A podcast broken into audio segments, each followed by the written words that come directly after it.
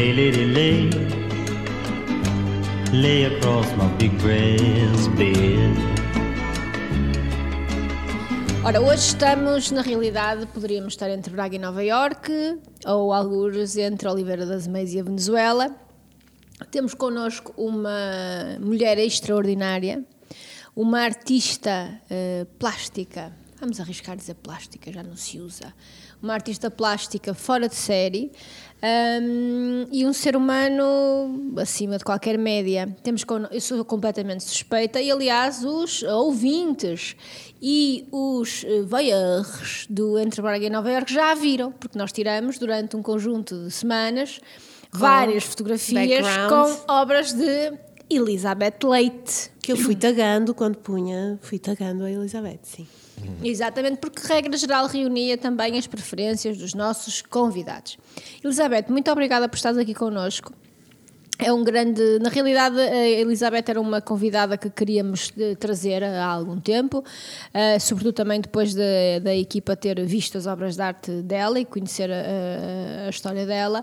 Eh, mas o que acontece é que nos últimos dias eu sonhei contigo e, portanto, acordei bem. Qual é o, era um- não me lembro de nada do sonho, só sei que era contigo e disse: Bem, isto eh, vou convidá-la para o podcast. Se calhar é isso, se calhar é uma visão o santo está-me a descer e está a dizer convidei Elizabeth Leite para o podcast. E foi assim. que- E assim, eh, Foi assim que a. Virgem Maria contactou contigo. E foi assim, foi assim.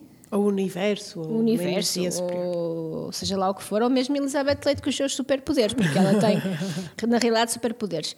Elizabeth, hum, eu gostava de que começasses por nos eh, contar como é que eh, a pintura, como é que o desenho, é- antes de voltarmos atrás e de nos contares como é que chegas a Portugal, da tua história, da tua família, etc., gostava que começasses por nos contar porquê a pintura. Foi a pintura que te chamou ou foste tu que a chamaste? Eu fui atrás dela.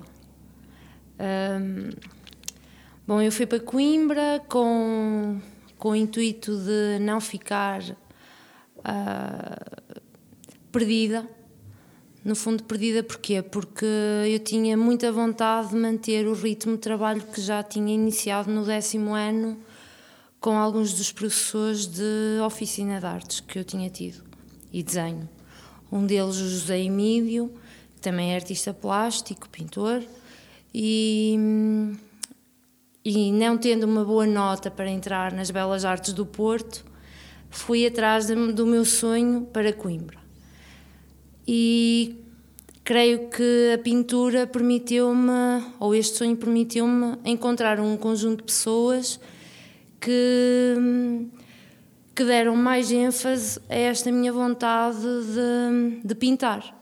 Ter, eh, ter como professor João Dicho, o Melo, o Valdemar Santos, eh, fez-me ver que eu não estava sozinha, não era apenas um, éramos muitos, a pensar nas mesmas coisas, a querer as mesmas coisas, ao ponto de eu, no meu quinto ano, eh, não querer abandonar a universidade. Eu não queria vir embora. Quase que arranjava assim uma mega depressão para, para arranjar uma, uma desculpa de permanecer lá. Porquê? Porque a depressão ou porque esta desculpa assim um bocadinho tonta? Porque eu sempre que faço qualquer coisa entrego-me e, e a confiança que eu deposito nas pessoas ou que elas depositam em mim fazem com que quase por magia tudo flua de uma maneira muito muito natural, muito tranquila. E perceber que ia perder aquele leque de amigos que deixaram de ser professores e deixaram de ser colegas de turma, eram amigos, eu vivia com eles, eu passava noites com eles, eu visitava os ateliês deles, que entretanto no terceiro e no quarto ano nós começamos já a criar um ritmo de trabalho bem, bem acentuado. E, e perceber que aquilo estava a chegar ao fim, hum, estava já a ficar um. estava a causar um, um certo desgosto em mim. Mas pronto, foi facilmente ultrapassado depois com, com a chegada de algumas pessoas mais, mais distantes da escola, mas com, com uma responsabilidade maior, ou seja, com a vontade de fazer uh, uh, visível todo o trabalho, todo aquele percurso de cinco anos naquele cantinho ali em Coimbra. Ou seja, a minha chegada às galerias. Não foi um processo fácil. Eu, no primeiro ano, tive uma má nota a pintura. Achei que ia ser ceramista, ou até me poderia até enverdar pela área do vitral, porque também me correu muito bem. Mas uh, curiosamente tive um dos um, uma pessoa atenta na, no bloco de pintura, ou seja, um auxiliar, que, me, que percebeu o meu desgosto pela no, no fundo pelo resultado que eu estava a ter não pelo meu empenho, não pela minha vontade de crescer, mas por não estar a conseguir ultrapassar aquele, hum, aquela falta de, de, conhecimento. Pronto, porque não, não, não era só suficiente eu trabalhar muito, eu precisava de, de descomprimir e, e, e criar, uh, no fundo, também. Uh, uma visão mais ampla do que é daquilo que é a pintura. Eu vinha muito, ainda muito formatada, muito fechada numa série de, de normas e de, e de preconceitos. Eu queria pintar coisas, mas tinha vergonha de as pintar, porque não sabia se, se estaria no caminho certo. Depois também não tinha muita técnica, também não, não tinha muita prática uh, na pintura em tela. Depois a questão da valorização dos materiais também criava algum constrangimento, o não querer errar, o não querer estragar. Eu era muito mais feliz na disciplina de desenho porque aquilo não passavam de folhas e de exercícios soltos. O peso da tela no cabalete e depois ter as pessoas a apreciar o teu trabalho, a construção do teu trabalho, que era um trabalho mais demorado, hum, de certa forma criava em mim algum isolamento. Curiosamente, eu desabafo com, com o professor João Disso, acreditando que ele era um daqueles alunos que se tinha reformado e que andava ali pela escola a fazer assim umas coisas e, e depois descobri que ele era o meu professor no terceiro ano, no quarto ano. E isso fez com que eu já entrasse nesse ano com uma abertura, ou seja, completamente transparente e sem, e sem nada às costas. Eu tinha descarregado todas as, minha, todas as minhas mágoas e, e foi só explorar. Como é que fizeste esse processo de desobstrução dos, dos teus bloqueios criativos? Como é que ele te ajudou a fazer isso? Bom, de, depois de eu ter conversado de uma forma uh, muito espontânea e muito sincera, assim que, ele, assim que eu percebo que ele é o meu professor e ele percebe a minha vontade em crescer, abriu-me logo um leque de possibilidades que eu até a essa data não tinha visto. E eu via os meus colegas uh, completamente à vontade, com os receios normais de quem é aluno, não é? Mas muito confiantes uh, neles mesmos e a defender muito bem o trabalho deles. E eu, curiosamente, acreditava em toda a variedade de trabalhos que, que por lá iam acontecendo. Acreditava também na origem dos meus trabalhos, ou seja, as, as imagens que eu procurava, as, aquilo que eu ia construindo no meu inconsciente, aquilo que eu ia vendo, as pessoas que eu ia encontrando e que, de certa forma, desplotavam em mim interesse para depois eu as trazer para o meu palco. Mas a falta de técnica e a falta de, de coragem de as agarrar e de as mostrar faziam com que eu demorasse muito tempo a executar cada um daqueles trabalhos, ao ponto de eu estar dois, três meses de volta de uma tela. Assim que uh, percebem que é a falta de técnica e a falta de, de ritmo, ou seja, como eu, eu, eu, queria fazer mais, mas não estava a conseguir, foi-me proposta avançar em três, quatro telas em simultâneo com o mesmo tema.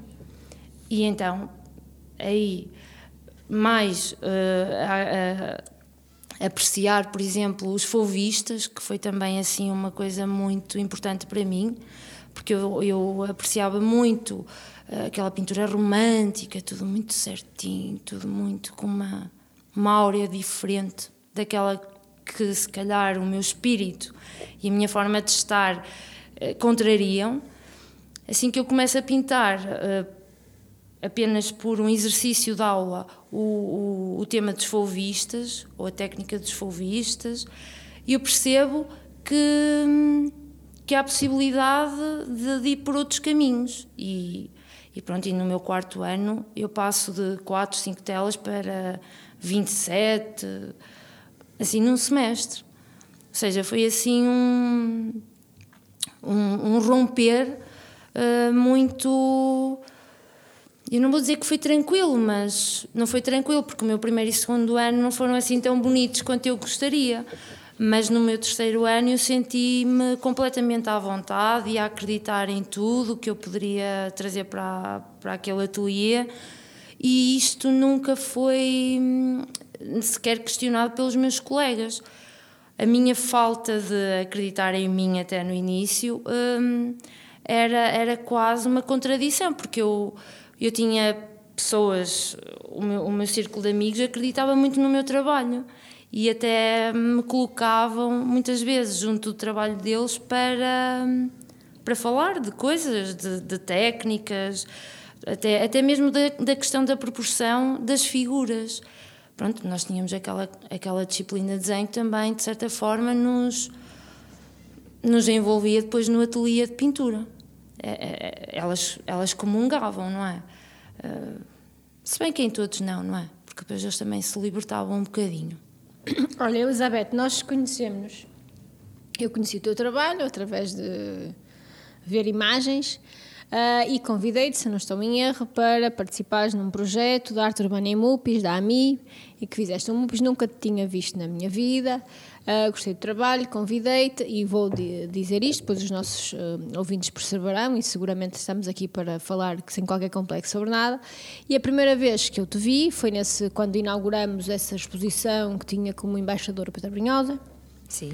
Uh, quando eu vejo esta mulher e eu conhecia a pintura dela, profundamente gestual, de, de, tendência figurativa, uma expressão da cor fabulosa, etc. Já tinha visto em exposições, em vários em vários contextos comuns. Um, quando eu, eu, olho para ela e olho para ela e digo, ela não tem um braço.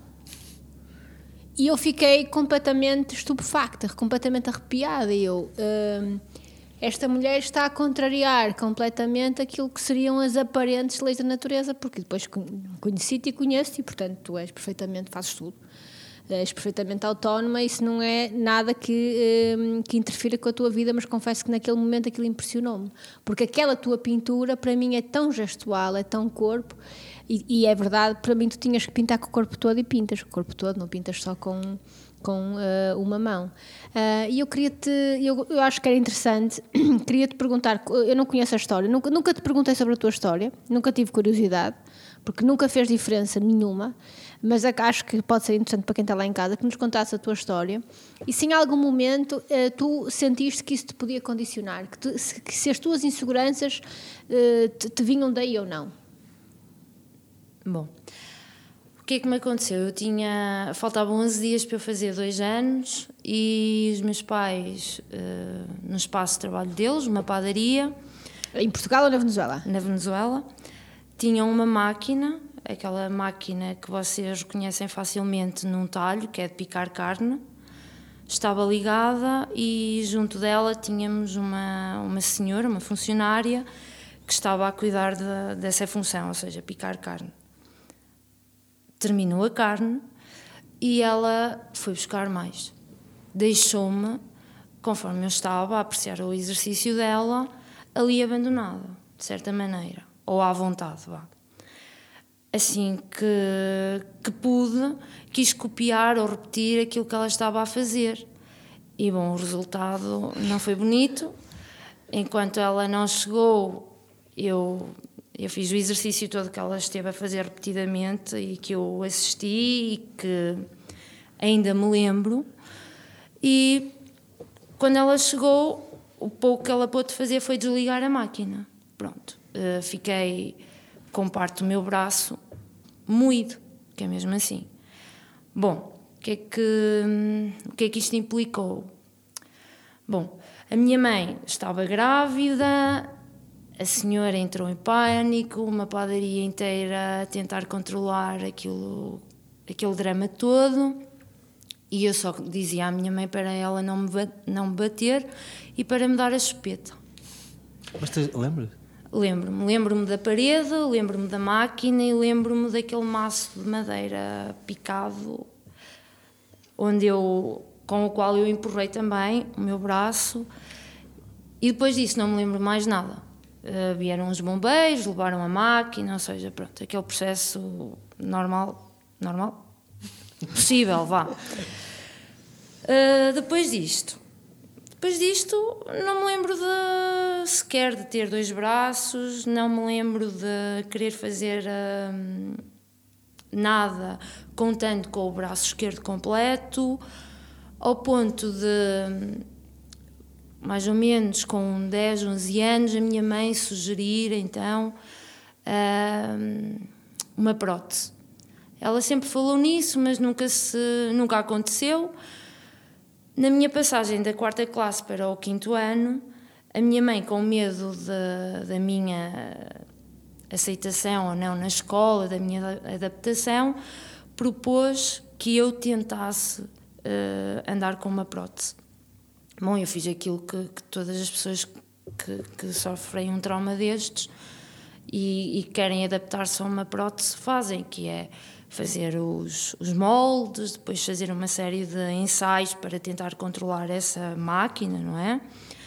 E depois disso tentar imaginar-me com aquele prolongamento que de certa forma eu fui esquecendo ou que eu esqueci a partir dos meus dois anos.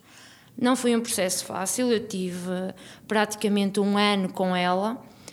Fiz quase uma negociação com a minha turma do quinto ano, que era ninguém diz a ninguém que eu não tenho um braço, mas todos vocês sabem. Os meus professores sabiam. Lembro-me de logo na primeira aula de EV tirar o braço, metê-lo na mochila e dizer adeus àquilo, porque não me permitia segurar na folha, na régua, ou seja, tudo aquilo que era suposto melhorar a minha condição estava a piorar. Porque eu me esquecia do braço. Ou seja, eu levava o tabuleiro da, do almoço com o braço dobrado como se tivesse apenas o coto. No autocarro, querer sair do autocarro com um prolongamento que eu não, não conhecia, eu posso vos dizer que uma, uma ou duas vezes o braço saiu e ficou agarrado a mim porque a manga era comprida, porque se fosse manga curta aquilo tinha desaparecido, tinha ficado pelo caminho. Pronto. E pelo caminho foi ficando, ao ponto da minha mãe descobrir que eu já não levava o braço para a escola. Isso já em Portugal ou na Venezuela? Não, fui sempre cá. Eu cheguei cá com 7 anos, eu fiz o meu primeiro ciclo todo na aldeia e depois fui para a cidade e foi aí que eu levei comigo o braço e os meus amigos todos que me conheciam sem braço. Há um dia em que eu me lembro de descer uh, para comprar a senha de almoço sem o braço e percebo que estão algumas pessoas a olhar para mim na escola. E foi essa. Uh, foi a partir daí que eu percebi: não vale a pena andar aqui a esconder isto, nem a tentar meter-me atrás das minhas amigas, porque isso só me está a criar constrangimentos. Aliás, eu jogava a bola e os rapazes com quem eu jogava a bola metiam o braço atrás das mochilas deles para que ela não se estragasse. E pronto, isto foi uma questão de, de meses, até eu voltar à minha condição normal, que é como eu sou, e da qual eu me esqueço. Esqueço-me quando me pinto sem braço, uh, esqueço-me quando estou a falar com as pessoas, esqueço-me quando, quando me arranjo e visto um vestido mais bonito e, e até vou, vou provavelmente estar mais nas vistas porque estou mais exuberante. E, e alguém se lembra, pá, tu assim ainda vais dar mais nas vistas.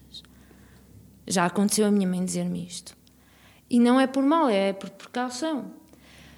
Mas isso não me, não me causa qualquer estranheza, ao ponto de eu também ser curiosa e sempre que vejo alguém diferente questionar. Aquilo que me atrapalha um pouco é perceber que quem está comigo não está preparado sempre para algumas situações. Aconteceu-me isso com o meu filho Tomé, quando mudou de escola por minha iniciativa, e então abraça um grupo de amigos dos quatro anos, de quatro anos diferentes, não é? E a determinada altura eu percebo que era melhor eu ficar no carro do que o levar lá acima às escadas, porque tinha um grupo de amigos bastante grande, curiosos e cheios de vontade de saber o que me tinha acontecido e para o qual eh, para os quais ele não estava à vontade sequer de falar com, sobre o assunto. E não é porque ele tenha vergonha de mim, mas é porque se calhar ele não estava habituado a que as pessoas me vissem assim e perguntassem, ou lhe perguntassem. Pronto, isso, isso, isso fez com que eu hum, pensasse melhor sobre, hum, sobre o que é ser diferente. Tive que me preparar para que a minha mãe me aceitasse de certa forma uh, de manga curta ou de cabas, fosse onde fosse, porque ela se calhar sentia-se pior do que eu, por estarem a olhar para mim. Depois, educo os meus filhos de maneira a eles lidarem perfeitamente com, com qualquer situação, ou acho eu que, estava, que estavam preparados, e percebo que o meu filho não tem coragem de me dizer para ficar no carro, mas também não quer que eu suba. E eu tenho que descobrir de onde é que vem isso. E depois lá fui eu falar com os meninos e aquilo foram 10 minutos e resolveu-se o problema. Pronto. Sim, porque vocês não sabem, mas a Elizabeth também é uma super mãe e é uma mãe Uber, porque ela não leva só os filhos dela ao desporto, ela faz do Uber para as outras mães. Leva toda a gente, vai levar, vai buscar, etc. Faz organiza a claque. Sempre que posso, sim. Sempre organiza lanches, festas na piscina lá de casa. é, é espetacular. E essa é uma, é uma, uma curiosidade. Uh, duas coisas muito bonitas. Em primeiro lugar, uh, tu e o António, que é o teu esposo, marido, têm uma das relações de amor mais bonitas que eu conheço, uh, muito antiga. Muito antiga, não é? Quantos anos? Estamos quase a bater os 25 de namoro, não é? Portanto, uma relação muito bonita e é um, uma super artista, é, das aulas e é uma super mãe, um, e, mas como todas as pessoas, todas as mulheres que fazem todas estas coisas, têm muitas dúvidas sobre os seus papéis, é. sobre como é que os concilia e a pintura fala muito sobre estes papéis. E eu acho que é por isso, para ela falar tanto sobre estes papéis, que quando as pessoas olham para a tua pintura, homens, mulheres, etc., gostam tanto, não é só pela qualidade técnica, é porque aquelas histórias são as histórias daquelas pessoas. Qual é o momento em que tu decides autorrepresentar-te e, e nessa porque é mais do que representação do corpo pelo corpo, autorrepresentar-te e representar as dúvidas do teu, as tuas dúvidas? A partir do momento em que eu em que para viver eu, eu preciso pintar e o meu compromisso com a pintura e com a vida é muito sério. Eu, eu não posso mentir às pessoas, eu não consigo fazer essas máscaras. Eu, eu se estou zangada, eu pinto-me triste ou zangada ou a querer mudar muitas coisas. Se eu estou bem, eu pinto-me uh, com uma beleza que vai contrariar algumas expressões e algumas relações que depois, quer com os objetos, quer com o ambiente, quer até com, as, com a paleta, aconteceu isso no meu percurso. A questão aqui é o compromisso que eu tenho com, com tudo. O compromisso que eu tenho com as pessoas que acreditam em mim enquanto pintora, o compromisso que eu tenho comigo por não querer uh, abandonar nada daquilo que eu abraço, os meus filhos, os amigos dos meus filhos, as mães dos amigos dos meus filhos, os meus alunos, até aquela parede no hospital. Eu, no último dia, estava zangada porque me ia embora. E o meu filho, olha, isto tinha de terminar um dia, tu não querias ficar aqui para sempre.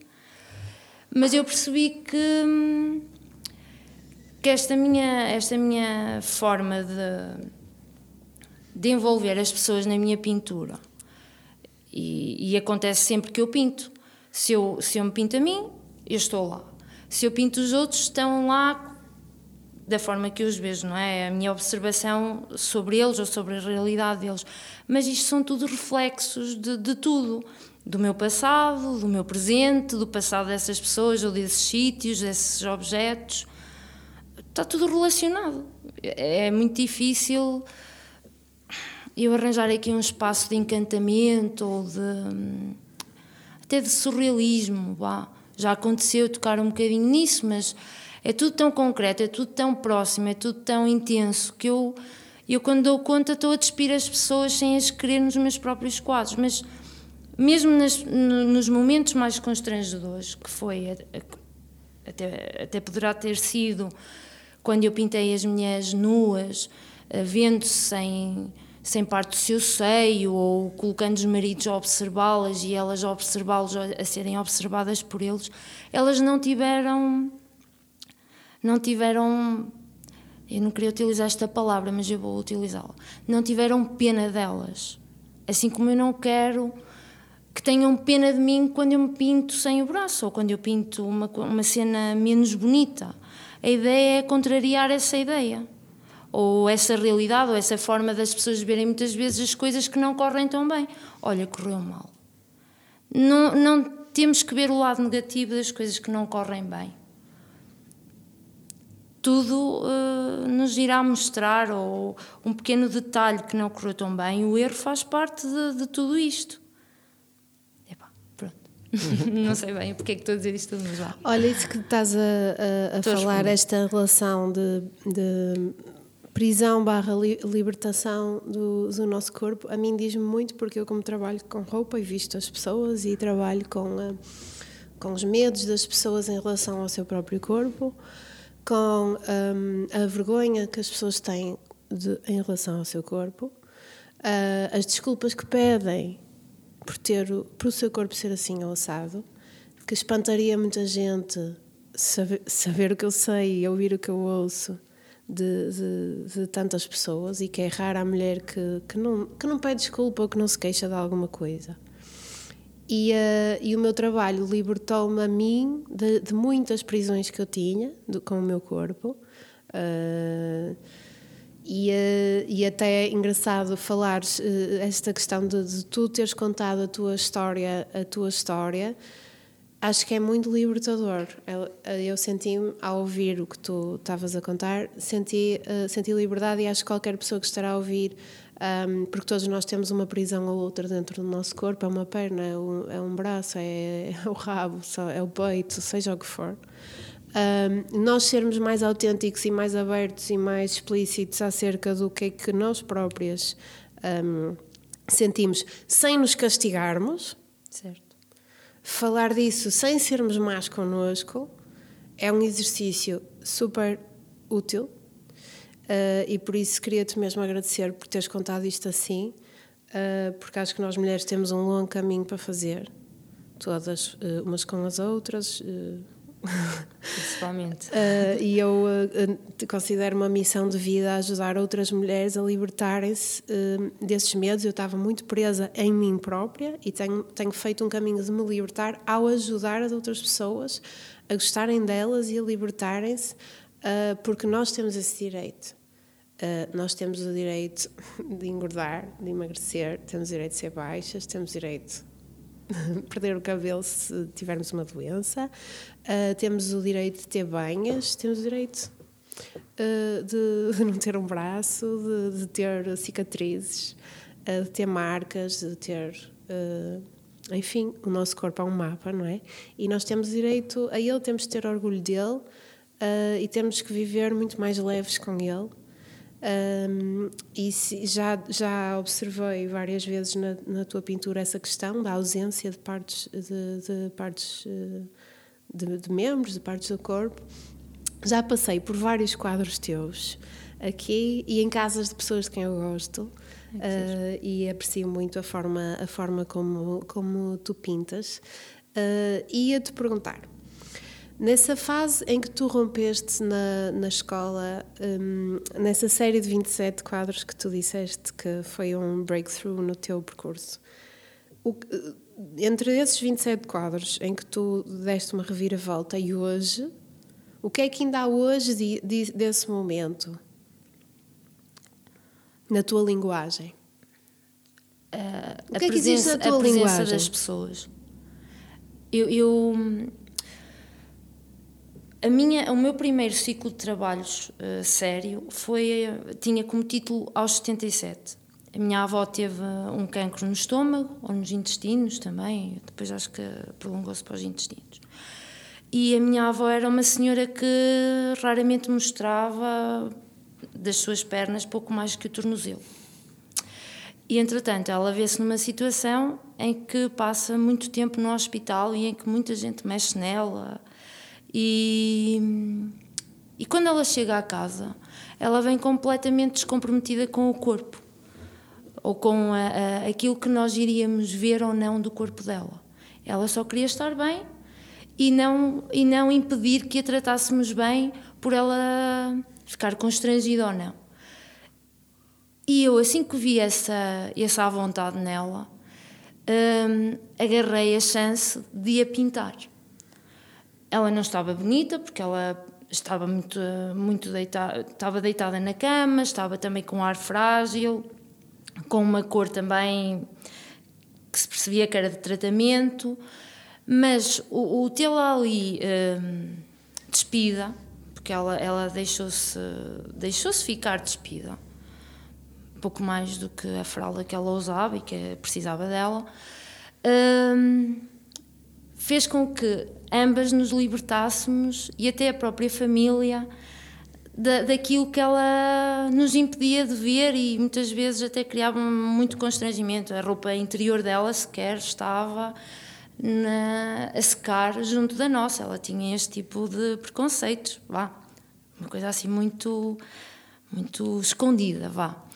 Uh, então eu, eu fico logo ali com um conjunto de trabalhos em que tenho uma senhora de idade, muito despida, uh, muito à vontade. E depois também criei uma série de, de envolvimentos junto daquele, daquele corpo, uh, quer a presença de retratos de família, quer o terço, quer a, o lençol branco, ela só usava lençóis brancos na cama.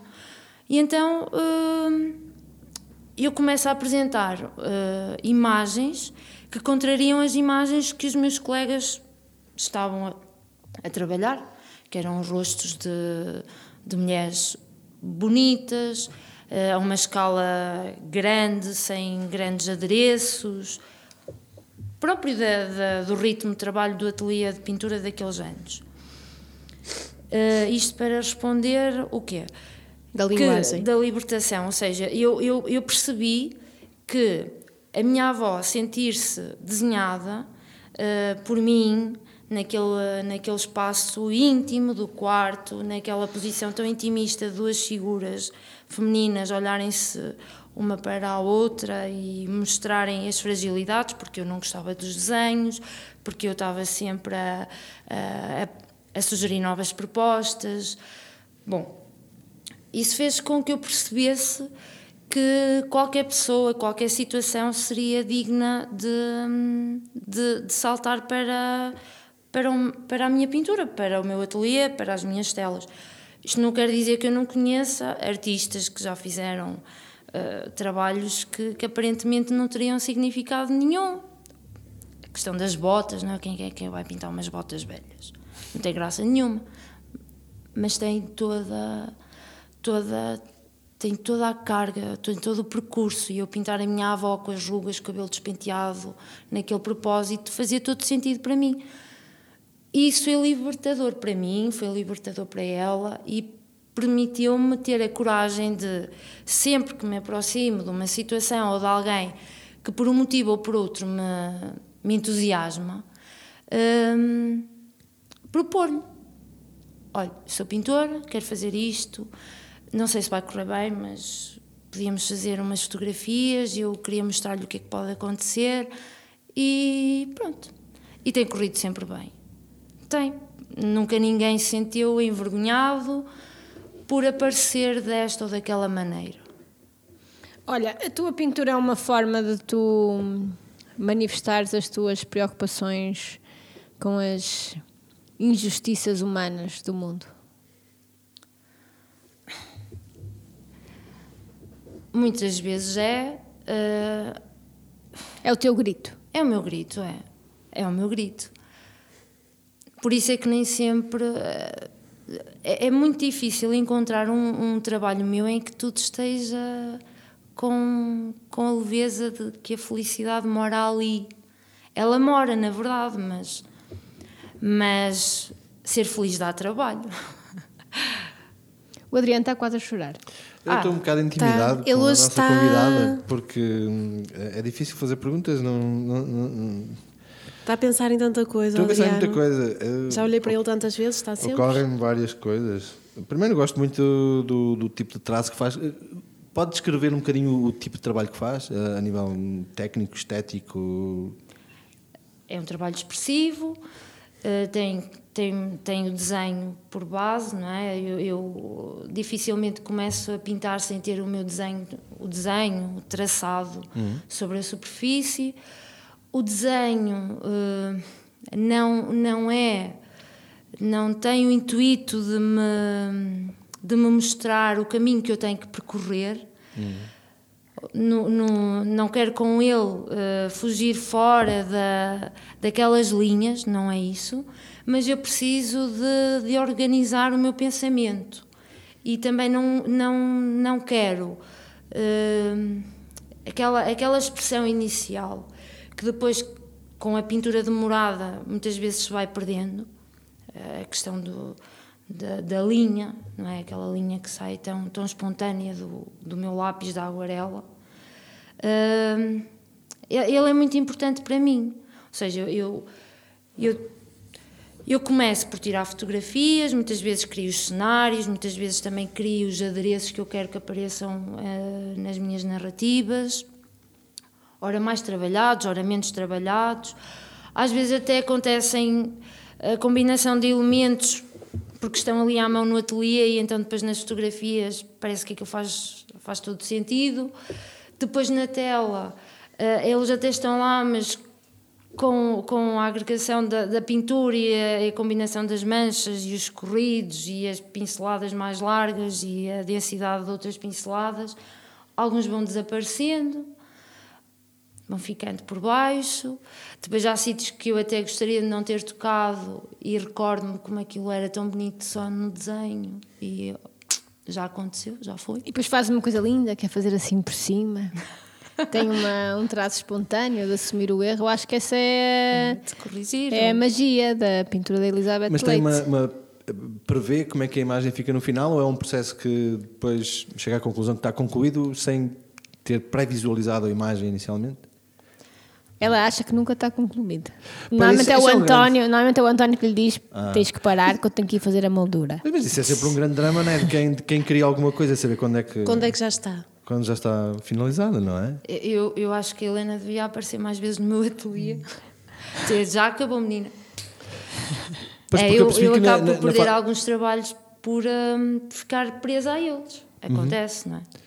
Dá vontade de não parar nunca num quadro? ou- Eu posso dizer, eu tive, eu- o meu último trabalho foi a parede do hospital. E a Do ideia hospital era de. em Oliveira pessoas, das Mães. O Hospital de Oliveira das Mães, a Elizabeth pintou, Elizabeth Leite, não é como está no jornal que as pessoas escreveram Marcos, não é? Elizabeth Leite pintou a, a parede do Hospital de, Olive- São Miguel. de São Miguel em Oliveira, Oliveira das, das Mães. Mães. Bom, eu fiz um projeto eh, inicial que estava eh, mais como grito, mas que rapidamente percebi que não podia ser um grito assim tão, tão estridente. Vá.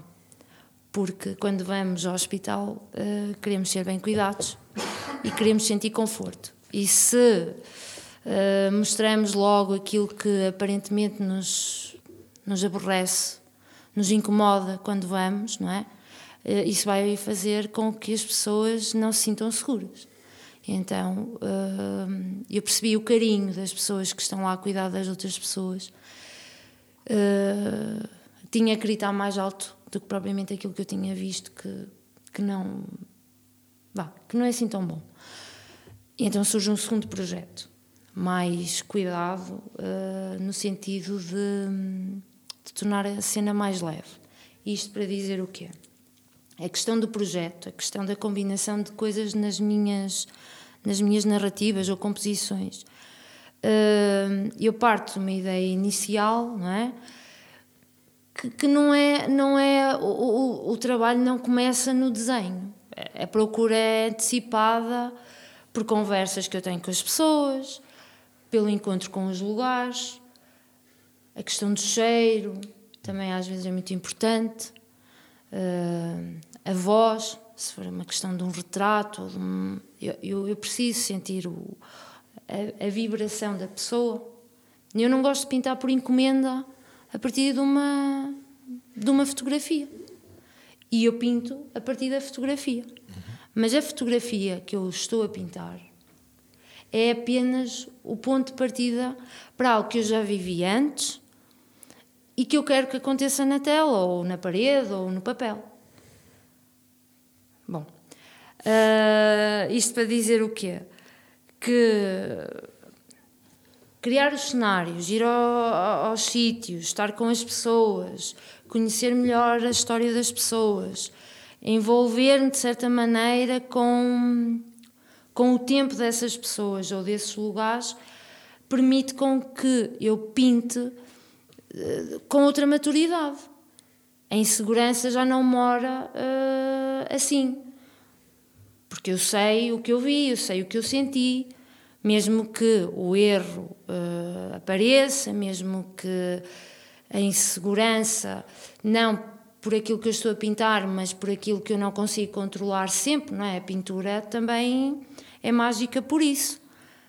Por muito que esteja pensada, ela surpreende-nos. Pelo menos a mim ainda me surpreende. Eu ia falar-te, perguntar-te exatamente sobre isso, porque, porque é uma coisa que me, que me faz pensar bastante, também na minha área, eh, porque, por exemplo, há designers de moda que, tal e qual como desenham a coleção, conseguem no desfile que apareça exatamente aquilo. Por exemplo, a Maria Gambina, uma designer que, ela, tal e qual como ela desenha, é como aparece no, no desfile. Certo. E eu uma vez ouvi uma, uma entrevista uh, com ela sobre a forma de, de, ela trabalhar e eu pensei, oh meu Deus, eu não, não faço nada disto. eu não, sou, não faço nada disto. Ou seja, faço os croquis artísticos, faço a parte artística do desenho todo, a escolha dos materiais e não sei o quê, mas depois há ali uma parte, há ali um momento em que eu deixo-me completamente descontrolar, ou seja, uh, eu deliberadamente deixo as coisas derraparem, Sim. se for preciso, uh, errar e muitas vezes de erros aparecem as melhores ideias e não tenho qualquer tipo de stress com isso e sou, super tranquila com isso e que recebo isso, como, para mim é, é um, uma prenda. Um, e eu queria, queria te perguntar exatamente Uh, sobre isso, porque eu acho que é nesse descontrole que depois nós encontramos a nossa verdadeira linguagem. É isso que depois, nesse descontrole, nisso que nós nem estamos na parte, quem está a criar não está a pensar, não está a mentalizar isso, que depois quem está a ver diz assim: isto foi feito, este quadro é da Elizabeth Leite. Ou no caso, foste tu que fizeste aquele vestido, aquilo parece feito por ti. Mas, imensas vezes me perguntam isso. Ah, às vezes está certo, outras vezes não está. Um, no, no, teu caso, acho que tens mesmo uma, uma, um corpo de trabalho mesmo inconfundível. Existe, e a minha pergunta é: tu sentes que há uma parte que é inconsciente, que tu nem sabes o que é que estás a fazer ali? Sim. Acontece muitas vezes eu, eu deitar-me a pensar que, que um rosto, uma mão não ficou bem resolvida. E quando chego de manhã ao ateliê, eu, epá, então, mas está tudo feito. Já está feito. Eu sinto isso também com a roupa. Porque eu tive ali um momento é em que eu dei tudo, ainda não estou satisfeita, não é? Ou, ou ao contrário, isto já está e depois no dia seguinte, epá, mas eu fiz isto, isto não está nada bem. Vamos lá voltar a, a rever isto. Ou seja, não há um controle total de tudo. Uh, na parede, eu dei conta, a determinado momento, que já não era pincel, já não era trincha, já não era rolo, era um pano que andava a pintar. Hum. E porquê que eu precisei do pano? Porque eu precisava de apagar e colocar ao mesmo tempo. E então fiz um prolongamento entre os meus dedos e o meu braço para fazer um, um certo gestualismo que era necessário ali, principalmente no cadeirão da, da senhora centenária que está lá, que não aparecia no projeto mas que depois eu percebi que fazia 100 anos este mês e então fazia todo sentido ela estar. E foi o que me entusiasmou uh, a meio daquela caminhada. Eu queria muito chegar àquele pontinho da parede porque eu sabia que tinha que colocar lá aquela senhora. E muitas vezes é o que acontece no ateliê. Nós começamos, ou eu começo, muito envolvida em determinado detalhe, depois aquilo deixa de ter o mesmo gosto que tinha quando eu, quando eu projetei isto na minha cabeça e, e, e, depois percebo que é aquela manta, que até é uma coisa ridícula, que, que, apareceu ali quase por acaso, que está a fazer com que eu permaneça agarrada àquela, àquela peça. Às vezes são as manchas, outras vezes é aquele trabalho aborrecido, ou aparentemente, aparentemente aborrecido, porque exige uh, o estar com tempo, com paciência, que é o trabalho que não se quer muitas vezes. Mas isso, de certa forma, uh, contrabalança ou equilibra o, o tempo que se, que se está ali envolvido naquilo tudo. Olha, Elizabeth, dentro daquilo que é o teu percurso, que é um percurso notável, já, já foste premiada, já expuseste em muitos sítios, etc. Uma coisa que eu reparo sempre, uh, e, e deixava-te esta pergunta final, é que tu vives sempre uh, cada conquista tua, cada nova exposição, cada prémio, cada coisa, vives sempre tudo com, como se fosse uma criança, com muito entusiasmo. Mas o que é notável é que tu vives com o mesmo entusiasmo as conquistas dos outros artistas. Eu nunca te ouvi falar mal de nenhum artista. E isso é um elogio, porque os artistas, que é um problema do meio artístico português, e não só, mas português, é que toda a gente fala mal de toda a gente. Odeia Paula Rego, meu Deus do céu. Sorte é que tu não és um artista. Portanto, e a Paula Rei é maravilhosa. Uh, e tu ficas muito entusiasmada com com alguém está a expor, com o trabalho bom que alguém está a fazer, etc. Vais, tiras uma fotografia, ficas entusiasmada com aquilo. Um, e, e, eu acho que, não obstante tu seres de facto, uh, tens uma série de inseguranças, achas que nunca está bem, é, és segura, porque também não estás com medo, com medo que ninguém te tire o pódio. Como, é que, como é que tu fazes para ter? Eu sei que tens muitas dúvidas, mas como é que Porquê? Porque é, é sempre, estás sempre com, com entusiasmo em tudo, etc. Eu, eu não consigo um, dizer-te que te senti mais contente numa coisa pequena do que numa coisa grande, do que numa gestão grande. Acho que estás sempre entusiasmada. Então, se, se, se eu tenho alguém que está a apostar em mim, que quer, que me está a lançar um desafio, já a cena já está ganha. Eu, eu só preciso de mostrar àquela pessoa que está, que está a apostar bem. é, é um bocado isso. Aliás, eu, eu, eu dificilmente uh, iria recusar um desafio proposto por alguém que eu também acredito, não é? Está bem, do nosso meio. Eu, eu, eu, eu gosto tanto de fazer uma exposição individual como, como participar numa coletiva, estar rodeada de pessoas que eu que eu vou seguindo, que eu admiro o trabalho, o, o deslocar-me uh, para ir a Lisboa, ou ir a Braga, ou ir ao Porto, ver um amigo que está há meio ano sem expor e que esteve a preparar a sua exposição, para mim também é um momento de alegria. Eu tenho mais uma pessoa a acreditar nestas coisas e a querer mostrar e entusiasmar-nos.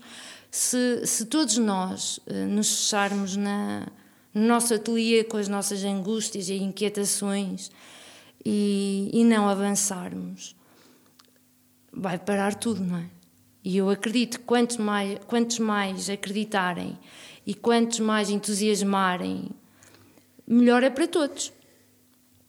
Eu, eu, eu, eu sinto às vezes a pressão de ver A, B ou C a trabalhar a um ritmo diferente do meu, ou a chegar a sítios que eu ainda não cheguei mas, mas isso não passa de uma, de uma, de uma motivação ainda maior. Não é, não é inveja, não é nada disso. É, aliás, eu, eu, eu, eu temo até em pensar nessas palavras, porque eu tenho percebido que quanto mais feliz eu estiver com as coisas e quanto mais eu acreditar nelas, melhor vão correndo, melhor vai correndo tudo. Se estás feliz, as coisas só podem correr bem. E, e, e de que é que adianta eu estar aqui a sofrer e a, e a dramatizar porque A ou B ou C está a fazer melhor do que eu? Eu só tenho é que perceber que, que eles já conseguiram passar a um patamar diferente do meu e que se eu quero continuar a, nisto e a melhorar cada vez mais, é, é no, nas conquistas dos outros que eu vou melhorar as minhas fragilidades ou as minhas não vou dizer incertezas, porque eu, eu, sei, eu, sei, eu sei o que quero fazer e sei onde quero, não sei onde quero chegar, mas sei que quero melhorar cada vez mais. E ter junto uh, de mim uh, pessoas que eu admiro, a dar-me também entusiasmo, ou porque eu seja boa pessoa, ou porque eu já fui às, às exposições deles e, e fui simpática. E o simpática não é dizer coisas bonitas, é transparecer uh, a, a, a, gratidão que eu sinto também por ver os trabalhos deles. Hum. Não é fácil ser artista, eu sei que mesmo eles estando a evoluir, isso não, não, não quer dizer que eles estejam confortáveis. Isto é, é um trabalho difícil, é um trabalho que exige muito de nós e quanto mais solitário for, pior é para cada um. E eu tenho muito prazer em visitar o ateliê dos outros artistas. E, e às vezes sei que até sou um bocadinho abusiva porque hum, apareço quase sem, sem ser convidada. Mas, mas não há, ou percebi que não há muito essa, hum, essa vontade. É pena, pronto. E, eu quero, no fundo, também. Uh, eliminar um bocado essa ideia de que o, o espaço do artista é só para o curador que está a organizar a exposição visitar ou o galerista vir escolher alguns trabalhos. É um espaço de partilha.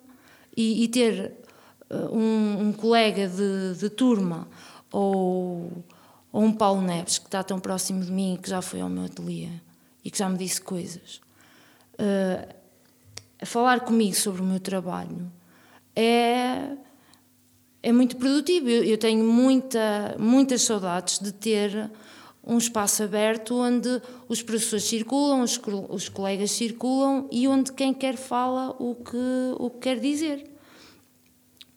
O estar sozinha no ateliê nem sempre é bom para mim. É por isso que eu fujo muitas vezes dessa, dessa, bah, dessa prisão que é estar a pintar só para, para as exposições. E eu proponho-me a dar aulas, não porque eu queira perder tempo, porque às vezes também me afasto um bocadinho da minha rotina, mas o estar em contacto com as crianças e sair do meu ateliê e ouvir e contar também sobre as minhas histórias e, e ver trabalhos dos miúdos hum, enriquece o meu dia, a minha semana, alivia um bocadinho as minhas dores também. É verdade. Hum, sim, sim. Eu faço serviço educativo na, na, na, minha área da fotografia com crianças e é, é, eu gosto muito de trabalhar com crianças porque o olhar deles. Mas é, é cansativo. Ah, é muito exigente. Às vezes é um bocado chato. Mas eles surpreendem-nos e ensinam-nos a ver coisas de uma forma que nós já, já esquecemos de ver, não é? E, e vêm coisas que nós já é como a flexibilidade que nós vamos perdendo, não é? às vezes também perdemos flexibilidade no, no, olhar, sim, mental, totalmente. E, eh, e, e, eu, eh, com esta história da pandemia, o serviço educativo nas escolas esteve parado e eu sinto falta de estar com, com, com as crianças, porque eles. Também te sentes identificado, não é? Isso também, não é verdade? porque, porque ser criança é muito bom, eu adoro, pelo menos. A, a questão, a questão do braço uh, no, nas crianças é muito interessante, uhum. porque eles vêm logo, uhum, uhum, uh, pronto, como professora, não é? e eles vêm logo, uh, querem logo saber o que é que aconteceu, claro. mas depois esquecem-se. Esquecem-se, já não há cá a professora que não tem o braço, já não há cá a pintora que pinta só com a mão direita, porque eu não sei quantos é que pintam com a mão direita e com a mão, com a mão esquerda, mas pronto, enfim. Nos adultos, às vezes isso não acontece. Pois. Há um discurso muito bonito de que é muito esforçada, de que é muito empenhada, de que pinta muito bem, e depois lá mesmo no fim e pinta só com um braço. Ah. Isso aconteceu no muro, na parede. Isso irrita? Uh, eu, eu, eu vou ser sincera, no terceiro dia eu já estava a sentir-me um bocadinho incomodada. Ah, não por perceber que as pessoas estavam a ver-me a pintar e a, a comentar ou a questionar isso, ou a, ou a valorizar-me por, eh, pelo esforço, vá, que eu até me esqueço que, que isso seja aqui, um, vá, mencionado, porque... A questão, sim. Não é? Se fosse pianista, eu percebo, é, pá, é, é pianista e só toca com uma mão. Era assim uma coisa, não é? Agora, pintar só com uma mão, descascar batatas só com uma mão é mais difícil. é verdade. Está os atacadores só com uma mão. ah. Agora, estarem a ver-me a pintar e, e, e encantarem-se com o trabalho e depois no fim, mesmo na partida, olha, admiro-a muito. Olha, só tem um braço e admiro-a muito. Uma vez, duas, dez, epá, começou, começou a pesar no meu inconsciente. Ah. Ao ponto de, "Fô, então, mas chega, não, não precisam dizer isso. Yeah, yeah. Olha, Elizabeth Leite, eu, o que eu, o que eu espero e desejo é que tu realmente continues a pintar sempre, que a vida te vá sorrindo, tu já sabes que isto é devagarinho, porque se tu tiveres que ir trabalhar para o restaurante, corta- eh, descascar batatas, estás fodida. Já fiz pão com manteiga com o meu coto. hã? E as pessoas, e eu a pensar, ora bem, a senhora não vai comer o pão. Oh Elizabeth, faça-me o meu pãozinho com manteiga que esta menina não se mexe. Venha, venha, venha, faça-me o meu pãozinho com manteiga. Estou-te a imaginar, a chamar-me. Tipo, eu tenho de ir e aconteceu muitas andar, vezes na que andar. padaria. Pois, porque esta mulher, e não, não teve, não é, isto não é só, só Globos de Ouro, não é só isso. Não é que como a nossa Taninha, só Globos de Ouro, não, não. Este ano não fui aos Globos de Ouro. Não interessa. Isso, é que Tive não um casamento antes e um casamento no dia a Por isso seguir. é que não teve graça nenhuma, não é? É. Fiquei tão triste. Estava tudo mal vestido. Mas eu também estava no meio do Alentejo sem televisão, nem vi os Globos de Estava Ouro. tudo mal vestido. Não houve nada de registar. Nada a Eh, registar. hum, e esta mulher, Elizabeth Leite, trabalhou muitos anos numa padaria, ganhou a vida, etc. A Carolina dos Landes, por acaso, disse lá uma coisa importante. Eu, eu puxei só um bocadinho para ver. Vá, agora também temos O que que é falar que ela disto. disse? Falou da questão de quando ela ficou grávida da primeira vez, lhe terem perguntado: e agora? A tua carreira? E ela teve mais um filho e mais outro filho. E eh, os três filhos só lhe dão motivação para ela apostar ainda mais na carreira dela e, e ter motivação para trabalhar e mostrar que, que tudo se faz. Eu achei que. Que aquele Mas, discurso mas é engraçado até- que ninguém pergunta a um homem. Mas eu Pois, ela disse isso. Eh, Nós tivemos aqui um convidado que foi o, o DJ Bazuca, que por acaso foi o DJ do casamento no Alentejo, que ele é um espetáculo. Beijinhos, Bazuca, beijinhos, João. E eu, como ele é uma pessoa espetacular, aproveitei quando ele veio ao podcast para lhe perguntar como é que concilias a tua, a tua vida familiar com a tua carreira. Pá, sempre sonhei perguntar isto a um homem. Alguém alguma vez? Ela Perguntei falou isto, a- disso. nunca se perguntei isto a um homem. Por acaso só, ela só nos disso. perguntam a nós.